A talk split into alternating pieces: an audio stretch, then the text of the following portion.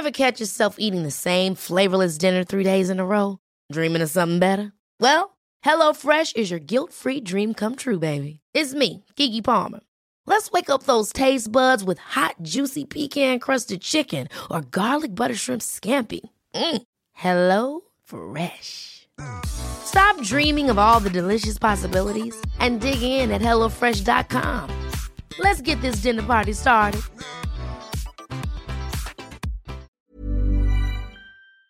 Bonjour, Général. Bonjour. Bienvenue dans la matinale de CNews. Vous avez été aussi commandant de la transformation de l'OTAN. On va parler de l'état de l'OTAN dans un instant. Mais d'abord, on entre dans le troisième mois de l'invasion russe en Ukraine. Il y a le discours de Poutine dans une heure euh, sur la place rouge à l'occasion du 9 mai, la commémoration de la fin de la Deuxième Guerre mondiale et de la victoire russe sur les nazis. Il peut annoncer des choses importantes euh, comme une mobilisation générale. On va y revenir dans un instant. Mais d'abord, sur le terrain, est-ce qu'on peut dire que la première armée au monde, quasiment, est tenue en échec par la résistance ukrainienne? Oui, je crois qu'on peut voir ça comme ça. Il y a un paradoxe d'ailleurs entre ce grand défilé, cette grande exposition des capacités militaires russes, euh, très impressionnante, et de l'autre côté, les difficultés que rencontre euh, la grande armée rouge en Ukraine, parce que les Ukrainiens résistent, parce qu'ils sont courageux, parce qu'ils ont des armes. Et euh, parce que Vladimir Poutine a, a- a rat- raté en quelque sorte sa, stratégie, a manqué d'une stratégie cohérente par rapport aux enjeux. Il a aussi des problèmes de capacité et des problèmes de morale dans son armée, donc ça fait beaucoup. D'accord. Euh, Est-ce qu'il doit présenter malgré tout une victoire de l'armée russe à, à sa population? Et quelle serait-elle aujourd'hui? Je ne sais pas si c'est plus la victoire que l'esprit, si vous voulez, montrer que la grande guerre patriotique qu'il commémore aujourd'hui, en fait, elle est toujours en cours quelque part, que l'Occident, avec ses valeurs délétères, etc., que euh, cette idée de démocratie, enfin tout ça, ça, ne colle pas, et que c'est une attaque permanente contre le modèle russe, contre l'idéologie en quelque sorte russe. Donc il va exalter ses valeurs, et il va le faire dans un but de communication interne. Euh, Il n'y a aucun doute là-dessus. Est-ce que vous pensez qu'il peut annoncer de- une mobilisation générale, une, un appel aux conscrits ou pas? C'est ce que redoutent les jeunes Russes. hein. Non, la, la- la conscription, ça fait partie du modèle, euh, du modèle russe. C'est annuel. Non, je ne pense pas qu'il le fasse parce que là, pour le coup, il prendrait le risque de déstabiliser son- sa population, son- euh, la vision, la, la perception qu'a la population de ce que sont les opérations en Ukraine. C'est-à-dire que la population russe ne perçoit pas ces opérations comme une guerre en tant que telle. Et elle ne perçoit pas non plus que l'armée russe est en difficulté sur Non, certains ça, points. elle ne le perçoit pas, Pas du tout. Ouais, c'est ça. Euh, euh, sur certains points précis, Mariupol, il n'a pas de victoire totale. Mariupol n'est pas complètement euh, sous emprise russe aujourd'hui? Non, alors Mariupol, il en a, il en a fait un exemple et il a voulu montrer euh, que d'abord, bon, effectivement cette logique de continuité territoriale sur la mer euh, d'Azov, sur la mer Noire, mais euh, aussi cet exemple parce que Mariupol n'était pas tombé en 2014. Et donc c'était un affront assez considérable pour lui. Donc là, il montre qu'il a, a réduit Mariupol, il l'a réduit pratiquement en cendres d'ailleurs, c'est une victoire à la Pyrrhus, mais les derniers combattants résistent. Ils résistent parce qu'ils ont foi dans leur, mission, ils ont foi dans la, démocratie, ils ont foi dans leur liberté. Ça va rester des, héros de la, de la nation ukrainienne. Et pendant de longues années, effectivement. Et enfin, on a des soldats russes qui ne savent pas exactement pourquoi ils se battent, c'est bien ça? Bah, quand ils sont entrés en Ukraine, ils étaient là pratiquement pour une opération de maintien de la paix. Ils pensaient être accueillis comme euh, des, des libérateurs. Et maintenant, ils sont considérés comme des envahisseurs. C'est pas tout à fait la même chose. L'armée ukrainienne enregistre certains succès, notamment à Kharkiv, la deuxième ville du pays. Elle est en capacité de mener des contre-attaques, des contre-offensives, grâce à l'armement allié ou par ses propres ressources Oh, l- l- Aujourd'hui, l'armement qui est fait par les alliés, par l'Occident, est euh, une sorte de ligne de vie pour, pour l'Ukraine. L'avenir de l'Ukraine repose aujourd'hui, c'est clair, sur la capacité de ses forces armées à résister. Et ils le font très bien. Ça aura certainement des limites. Et c'est là que notre aide est, est non seulement précieuse, elle est vitale, elle est cruciale. Maintenant, il n'y a pas que la guerre militaire qui est en cours, il y a la guerre économique. Et celle-là, elle va faire aussi beaucoup de dégâts. Euh, L'embargo qui est fait qui est par les Russes sur la mer Noire, qui interdit à l'Ukraine d'exporter, la réduction, le- la neutralisation pratiquement de l'économie, de l'industrie ukrainienne, c'est un, un débat euh, considérable. Enfin, c'est- un impact considérable. Et ça va durer pendant. Et ça va durer. Sur le temps long, puisqu'on s'installe sur un conflit Bien sûr. qui risque de sûr. durer, c'est bien ça? Oui, la, la guerre est revenue en Europe, malheureusement. Il faut, regarder les choses en face. Il faut que l'Europe, et c'est la journée de l'Europe, c'est le moment où jamais, s'organise pour, faire face à l'avenir sans peur, sans crainte. Nous avons les moyens de construire une Europe euh, puissance, une Europe qui soit capable de faire face à, ce genre de, comportement de Vladimir Poutine et qui le ramène à la raison. Ça sera un équilibre de la force qui ramènera Poutine à la raison, rien d'autre. C'est-à-dire qu'il ne comprend que euh, la force, c'est ça? C'est en tout cas ce qu'il a démontré avec le lancement de ce conflit en Ukraine. 2014, euh, on a cru qu'il pourrait, que ça pourrait se stabiliser. On, a confondu. Hein, c'était l'invasion et l'annexion de la Crimée. On a fait semblant, j'exagère, on a fait semblant de, ne pas voir. On a détourné le regard, en disant finalement c'est pas très grave tout ça. Mais si, c'était extrêmement grave. Ton tact, ça c'est l'histoire. Il ne faut pas répéter l'histoire. C'est extrêmement grave. C'est une redéfinition des, architectures de sécurité et même d'équilibre de, européen. Il faut le prendre en tant que tel, mais il faut le prendre sans, sans, faiblesse et sans, peur, sans crainte. Nous sommes plus forts aujourd'hui que nous l'étions à la fin de la guerre de 1945 et même euh, en 2014. Si vous dites qu'il faut prendre ça sans peur, c'est qu'il y a une forme de peur chez certains pays, euh, non seulement de l'OTAN, mais de, l'Europe. Le bruit de bottes en, Europe fait peur à tout le monde. Et bien sûr, euh, on, pensait, c'est-à-dire qu'on était dans cet état d'esprit depuis 1945, on l'a vécu. De, de, paix assurée sur le long terme. Les guerres étaient lointaines, on projetait nos forces en Afghanistan et bien ailleurs, et euh, tout ça nous, paraissait très lointain. Et puis là, M. Poutine nous ramène à une dure réalité. Euh, la guerre, c'est l'affrontement de volonté, c'est l'affrontement de modèles. Eh bien, pour défendre notre liberté et notre démocratie, nous avons besoin de cette force. Nous avons besoin de défense qui soit crédible et efficace. Et nous avons besoin surtout de solidarité et de volonté de défendre nos valeurs et notre avenir. Euh, on va revenir à, l'OTAN et au rééquilibre, rééquilibrage des forces euh, en présence. Mais un mot de l'aide militaire en Ukraine, parce que c'est évidemment très important. On a vu qu'elle a complètement changé de nature entre le début du conflit et aujourd'hui. On est maintenant sur euh, la fourniture d'armes lourdes, quasiment d'avions de combat. Jusqu'à quel moment Poutine va accepter que l'Occident, que les Alliés, que l'OTAN fournissent autant d'armes sans nous déclarer co-belligérants? Dire jusqu'à ce qu'il perde. Non, mais je, je crois qu'il ne faut pas lui demander son avis. Euh, c'est le, maximum, le minimum et le maximum qu'on puisse faire pour l'Ukraine aujourd'hui. Mais si on ne fait pas ça, on perd cette ligne de vie. Les Ukrainiens perdent leur ligne de vie. Ça attaquera évidemment non seulement leur morale, mais leur capacité militaire, tout simplement. Alors maintenant, il faut. Voilà, la difficulté, c'est d'acheminer euh, ces armements et puis de les adapter. Hein. L'armée de l'air américaine a adapté des drones pour les besoins ukrainiens. Il faut le savoir. On est dans cette innovation. Il faut qu'on soit très, très, très dynamique, très, très innovant pour essayer d'aider l'Ukraine là où elle en a besoin parce que les Ukrainiens sont très forts, ils sont, ils sont très intelligents, ils sont très innovants. Donc, raison de plus pour leur donner les armes dont ils ont besoin. Euh, et c'est maintenant. Quelle est la différence entre les armes défensives et les armes offensives qu'on livre? Vous savez, euh, typiquement, quand vous avez des armes de défense anti-aérienne, là, vous êtes dans, l'armement défensif parce que vous, essayez de, réduire la, puissance aérienne. Qui, est absolument indispensable et dont on voit quand même le, rôle au quotidien en, Ukraine. Euh, à partir du moment où vous utilisez un char, euh, un obusier ou autre, euh, c'est la guerre, hein, donc on se pose plus sur de questions. On se défend et on attaque, on, attaque et on défend. Souvent, la meilleure défense, c'est l'attaque, quand on peut.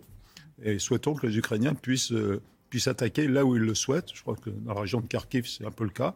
Et ça serait très bien qu'ils reprennent l'offensive, l'initiative. Les Ukrainiens me semblent toujours maîtres du terrain. Et ça, c'est un point qui, me paraît important. La stratégie de commandement aussi est importante. Euh, il faut que ce soit les Ukrainiens qui soient à la manœuvre et pas les Alliés, évidemment. Sinon, là, on rentrerait dans la co-belligérance. Non, non, mais les Ukrainiens n'ont besoin de personne pour euh, commander. Ils ont un leader charismatique pour commander et contrôler leurs forces. Ils sont ils sont préparés, ils se sont préparés. Ça, c'est ce qui nous avait échappé peut-être un peu. Depuis 2014, en fait. Euh, avant, mais surtout depuis 2014, on les a aidés. Il y a eu ce partenariat, on les a formés autant qu'on a pu le faire. On a créé un partenariat avec l'OTAN, avec les pays occidentaux. Je crois que ça les a beaucoup aidés à, s'ouvrir sur de nouvelles techniques, sur de nouveaux modes d'action et sur cette logique, effectivement, que vous citiez du commandement et du contrôle, qui sont extrêmement important. C'est ce qui a manqué quand même aux Russes et ce qui manque toujours aux Russes aujourd'hui. Euh, puis de nombreux généraux euh, russes ont été euh, tués aussi grâce aux renseignements américains. Ça, c'est notable. Bah, Qui est du partage de renseignements, ça aussi, ça fait partie de la ligne de vie euh, qu'on doit aux, Ukrainiens. Tout ce qu'on peut leur apporter qui puisse leur être utile pour qu'ils soient efficaces et, et qui portent des coups importants à l'armée russe, il faut le faire l'armée française fournit un certain nombre de matériel militaire à l'Ukraine. Euh, ce faisant, est-ce qu'elle ne se démunit pas elle-même? Est-ce qu'il faut engager un effort de production supplémentaire? Oui, ça c'est une question de fond qui se pose. Nous avons un, nouveau président, nous allons avoir une nouvelle législature qui doit euh, d'abord confirmer les efforts qui ont été lancés, en particulier depuis 2017. Nous avons une loi de programmation qui a permis de renouveler et de redynamiser en quelque sorte l'effort de défense, mais ce visiblement, ça ne sera pas suffisant parce que le contexte est celui qu'on vient de décrire, parce qu'il y a besoin euh, non seulement de se réarmer avec des armes modernes, efficaces, mais il y a aussi euh, les munitions, euh, l'entretien du matériel, tout ça, les hommes, le soutien des hommes. Allez-y, pas de problème. Je vous en prie. Le soutien des hommes et. Euh, et puis le soutien de, des matériels et des, euh, tout, tout, ce qui, tout, ce qui, tout ce qui construit une capacité, en fait. Capacité, c'est pas simplement un, matériel de pointe, c'est tout ce qui va avec. Et le savoir-faire humain.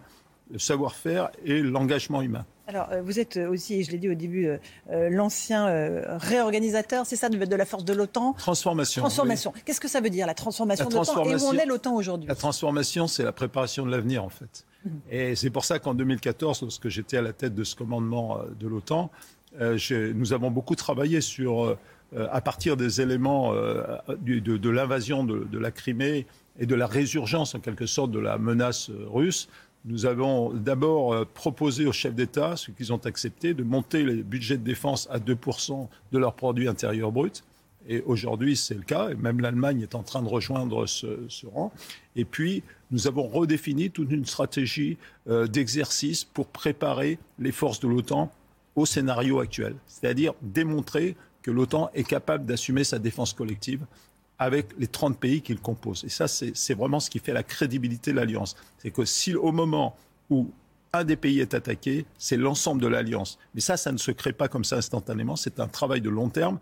Et c'est pour ça qu'il y a un commandement de transformation de l'OTAN qui regarde l'avenir du long terme, du moyen terme, mais aussi du court terme, et qui essaye de produire des capacités et de donner confiance aux 30 pays de l'alliance pour agir ensemble de manière à être très crédible et dissuader donc l'adversaire. C'est ça l'objectif, dissuader, prévenir euh, les crises et les et Peut-être que Poutine avait misé là-dessus quand Emmanuel Macron disait il y a quelques années l'OTAN est en, état de mort cérébrale. Peut-être avait-il misé sur la démobilisation des membres de l'OTAN?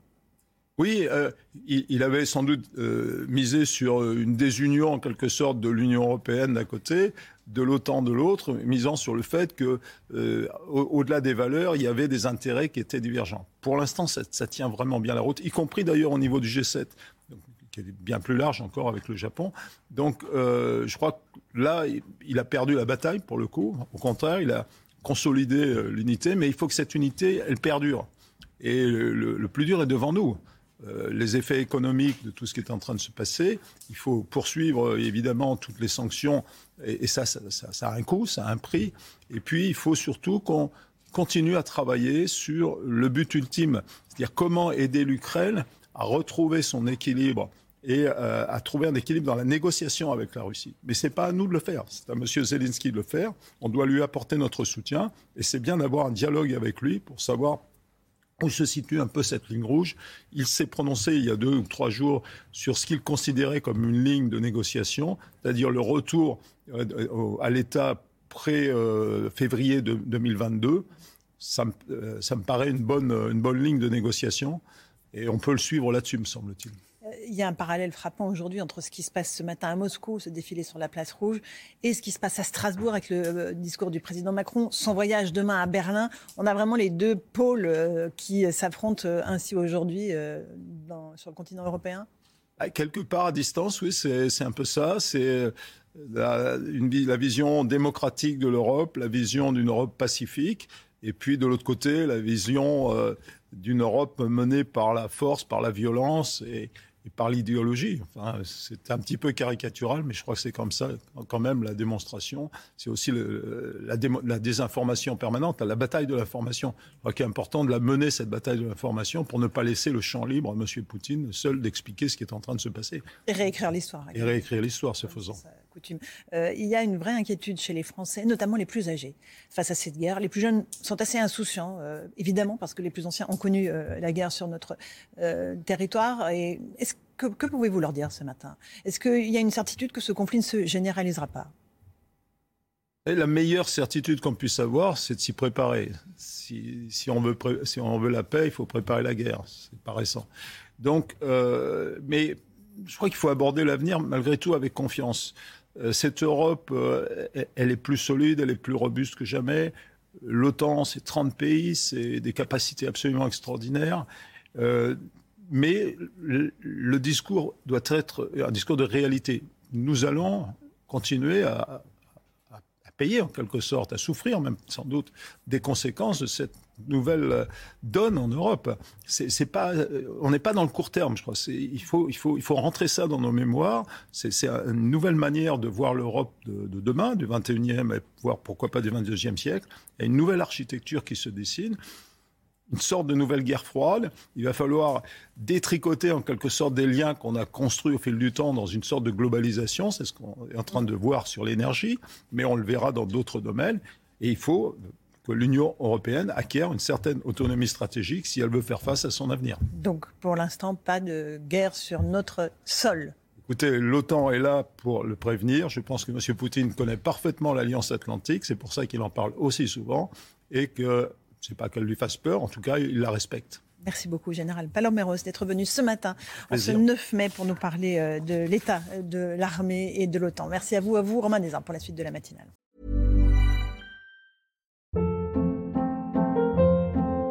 Hold up. What was that? Boring. No flavor. That was as bad as those leftovers you ate all week. Kiki Palmer here, and it's time to say hello to something fresh and guilt-free. Hello Fresh. Jazz up dinner with pecan-crusted chicken or garlic butter shrimp scampi. Now that's music to my mouth. Hello Fresh. Let's get this dinner party started. Discover all the delicious possibilities at hellofresh.com.